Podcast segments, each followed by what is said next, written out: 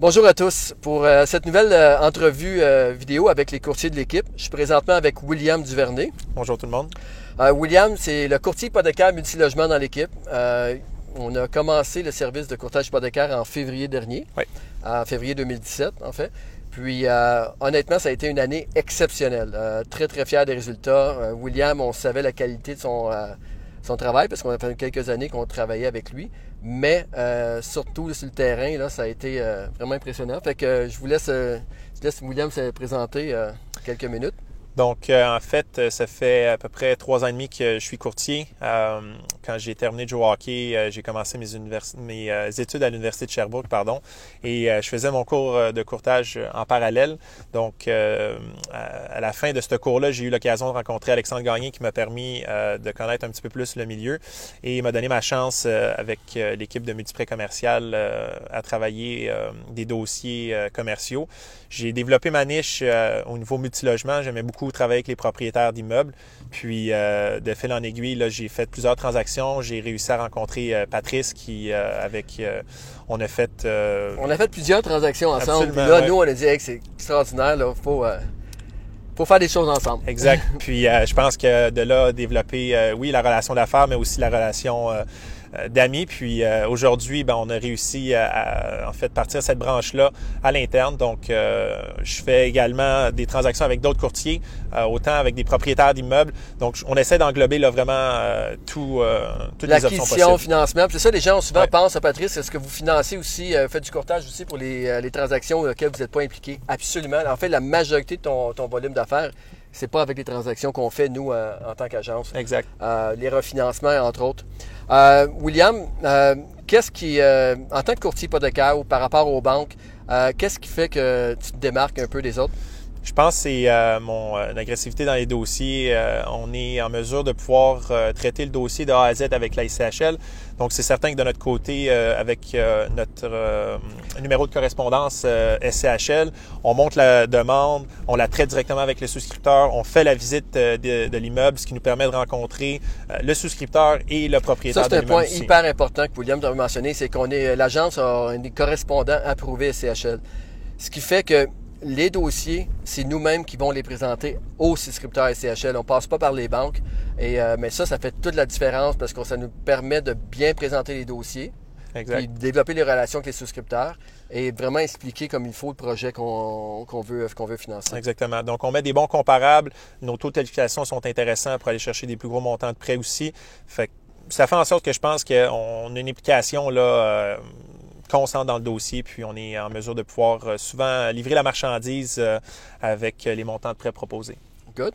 Puis, euh, au niveau de. Tu aurais un conseil là, aux, gens qui sont en acquisition, puis au niveau financement.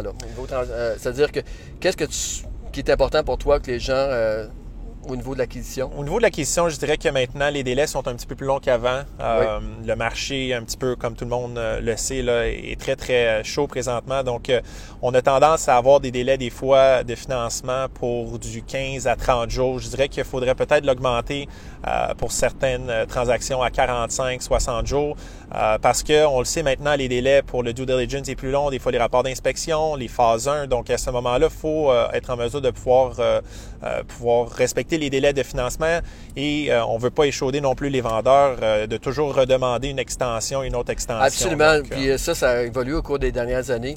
Je me rappelle, nous, quand on a commencé l'immobilier, on mettait du 15 jours, 21 jours maximum. maintenant, ben, jusqu'à l'an passé, on mettait 30 jours pour le financement. Cette année, on a, ben, en 2017, on a commencé à mettre 45 jours dans tous nos dossiers. Dans les plus gros dossiers, là, quand on tombe dans les 50 logements et plus, on mettait du 60, euh, même 75 jours, tout dépend des situations. C'est vraiment s'ajouter, mais laissez le temps parce qu'il n'y a rien de pire que demander à un vendeur à plusieurs reprises un délai parce que lui, il pense que c'est parce que vous n'êtes pas qualifié, mais souvent, c'est juste une question de délai de processus.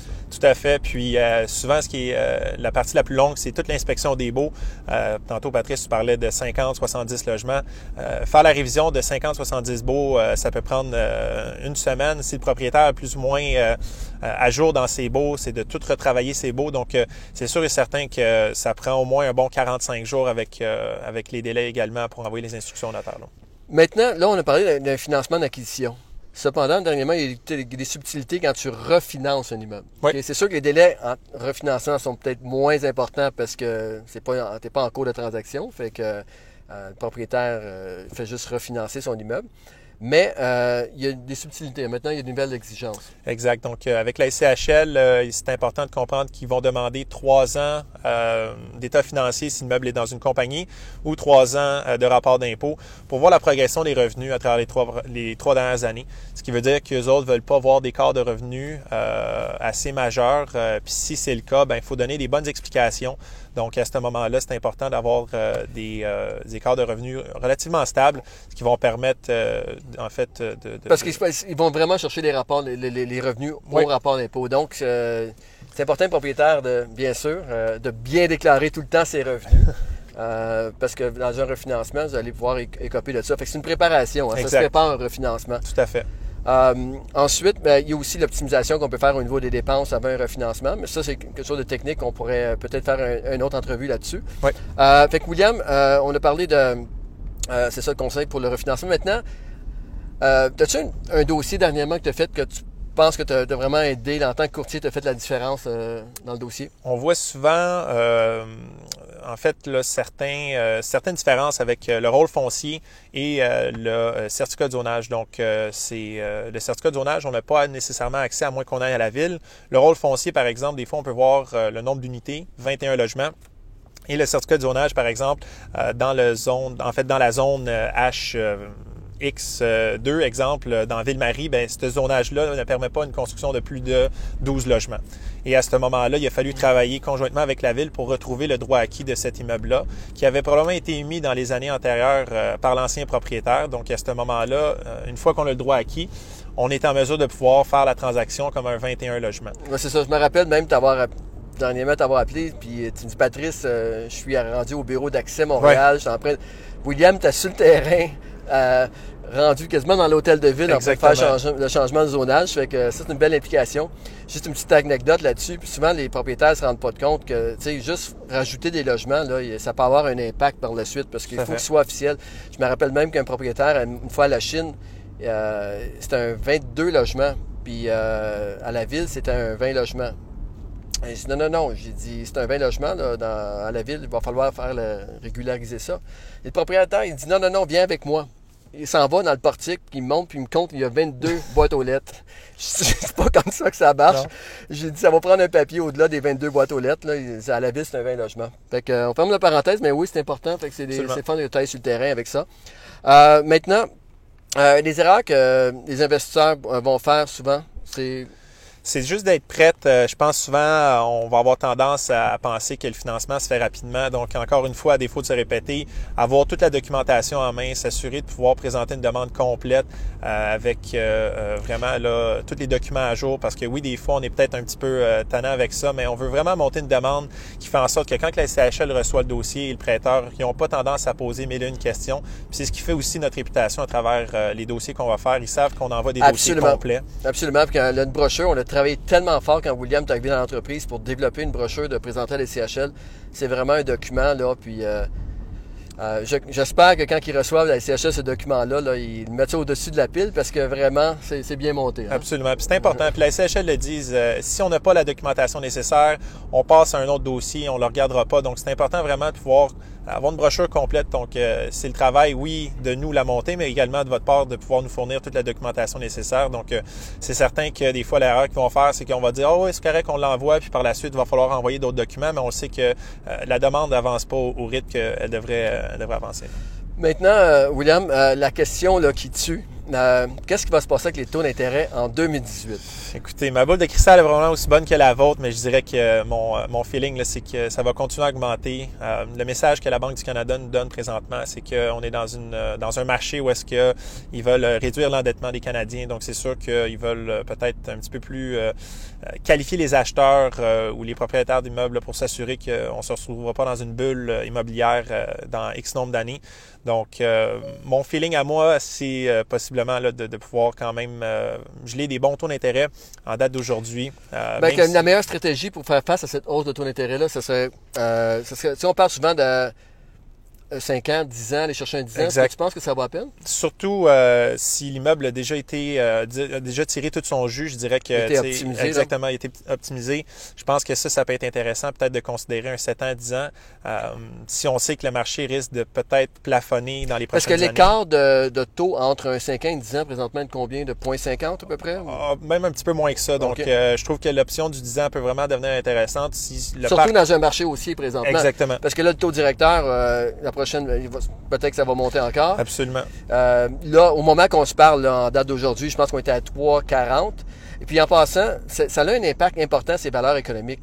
Euh, regardez dans le rapport qu'on a fait l'an passé, d'ailleurs, le nouveau va arriver bientôt, mais le rapport annuel euh, l'an passé, vous allez sur le site web le télécharger, j'ai un tableau qui démontre la valeur économique selon le taux d'intérêt. Et puis ça a vraiment eu un impact sur le marché parce qu'en 2015, le taux d'intérêt moyen, euh, 2014, le taux d'intérêt est à 2,88, OK, moyen dans l'année. En 2015, il baissait à 2,24. En 2016, il est baissé à 2,12. Et cette année, là, on est en train de faire les calculs en 2017, là, et puis euh, ça va être vraiment au-dessus de 2,60. Puis dans le tableau que j'ai fait, on monte la valeur économique avec un revenu net de 110 000, avec un ratio de couverture de dette de 1,30. Et un immeuble d'une valeur d'environ 2 millions, selon le taux d'intérêt, baissait à, 2, à 1,8 million et remontait à 2 millions 100, C'est juste avec, juste avec la fluctuation des taux d'intérêt. Ouais. Il y avait 200-300 000 dollars de jeu. Exact. Euh, fait que c'est vraiment quelqu'un qui po- possède un immeuble présentement qui l'a vraiment maximisé, peut-être mieux d'y aller euh, sur un refinancement à long terme. là. Absolument. Puis je pense que ça peut être bon aussi pour la revente. euh, si jamais on considère peut-être vendre l'immeuble euh, dans X nombre d'années, ben si l'hypothèque est en place peut être euh, encore plus intéressante pour l'acheteur, ben, à ce moment-là, ça rajoute peut-être une plus-value aussi à l'immeuble. Donc, tout dépendamment, c'est quoi la stratégie. Je pense que même si les taux d'intérêt ont augmenté, on a quand même des bons taux. Puis, il faut quand même se protéger. C'est ça, là. historiquement, à 3,40, euh, on est quand même dans, le- dans le bas de la courbe, là. Exact. Euh, mais euh, c'est sûr qu'on s'est fait gâter les dernières années. Là. Absolument. Il y a eu beaucoup de création de valeur simplement avec euh, les taux d'intérêt qui étaient extrêmement bas. Donc maintenant, je pense que le, travail des propriétaires, c'est vraiment plus de, de travailler l'immeuble, puis euh, de pouvoir avoir euh, des bons hypothèques en place parce que euh, dans les prochaines années, euh, si on veut vraiment avoir euh, une optimisation de l'immeuble complète, là, ça sera pas juste euh, le marché qui, qui va l'amener euh, à, son, à son niveau, ça va être par euh, des rénovations. Exactement. C'est l'individu lui-même qui va devoir faire le travail nécessaire. là. Good. William, écoute, merci beaucoup pour euh, le précieux conseil. Merci à toi, Euh, et puis, euh, mais tout le monde, encore une fois, euh, si vous avez apprécié la vidéo, j'apprécierais que vous pouvez taguer des gens qui euh, pourraient être intéressés par le contenu. Mais encore mieux que ça, si vous allez me donner un 5 étoiles euh, sur Patrice Ménard Multilogement, sur la page Facebook, ça serait apprécié, ou simplement partager. Merci beaucoup. Merci.